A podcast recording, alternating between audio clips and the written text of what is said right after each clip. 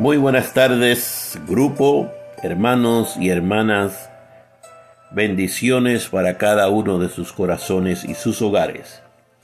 En esta maravillosa oportunidad, venimos para que nos gocemos de mensaje que nos lleve y nos transporte a una adoración perpetua para la gloria y honra de nuestro Señor Jesús. Pero cuando se manifestó la bondad de Dios nuestro Salvador y su amor hacia la humanidad, Él nos salvó no por obras de justicia que nosotros hubiéramos hecho, sino conforme a su misericordia, por medio del lavamiento de la generación y la renovación por el Espíritu Santo, que Él derramó sobre nosotros abundantemente, por medio de Jesucristo nuestro Salvador, para que justificados por su gracia, fuésemos hechos herederos según la esperanza de la vida eterna. Tito, capítulo 3, versículo de 4 al 7.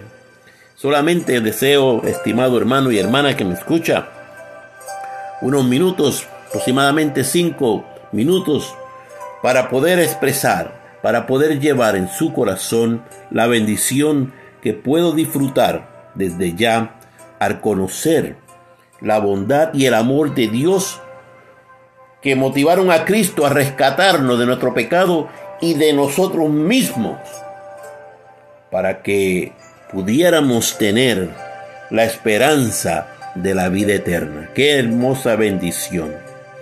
Esta promesa, hermano y hermana, puede ser tuya si te vuelves a Cristo, confiesas tus pecados y transgresiones y acepta el perdón que Él compró para ti. Y la esperanza que lo acompaña. Esta, esta es la promesa para aquellos que por medio de Él son creyentes en Dios, que le resucitó de entre los muertos y le dio gloria, de manera que vuestra fe y esperanza sean en Dios. ¿Cuán real es su esperanza para ti, hermano, hermana? La esperanza es la, la, la, realidad maravillosa, llena de gracia y transformadora que nos permite ver la vida a través de una ventana diferente. La esperanza cambia nuestra perspectiva de manera tan drástica que todo nuestro enfoque frente a la vida se ve impactada. Sobre esto, hermano y hermana, Pablo escribió, porque en esperanza hemos sido salvos, pero la esperanza que se ve no es esperanza. ¿Por qué esperar lo que uno ve? Pero si esperamos lo que no vemos, con paciencia lo aguardamos. Habrá veces, hermanos y hermanas, habrá veces en que la esperanza parece eludirnos, pero siempre podemos confiar en el Dios de la esperanza. Él está a nuestro lado y su misericordia para con nosotros permanece para siempre.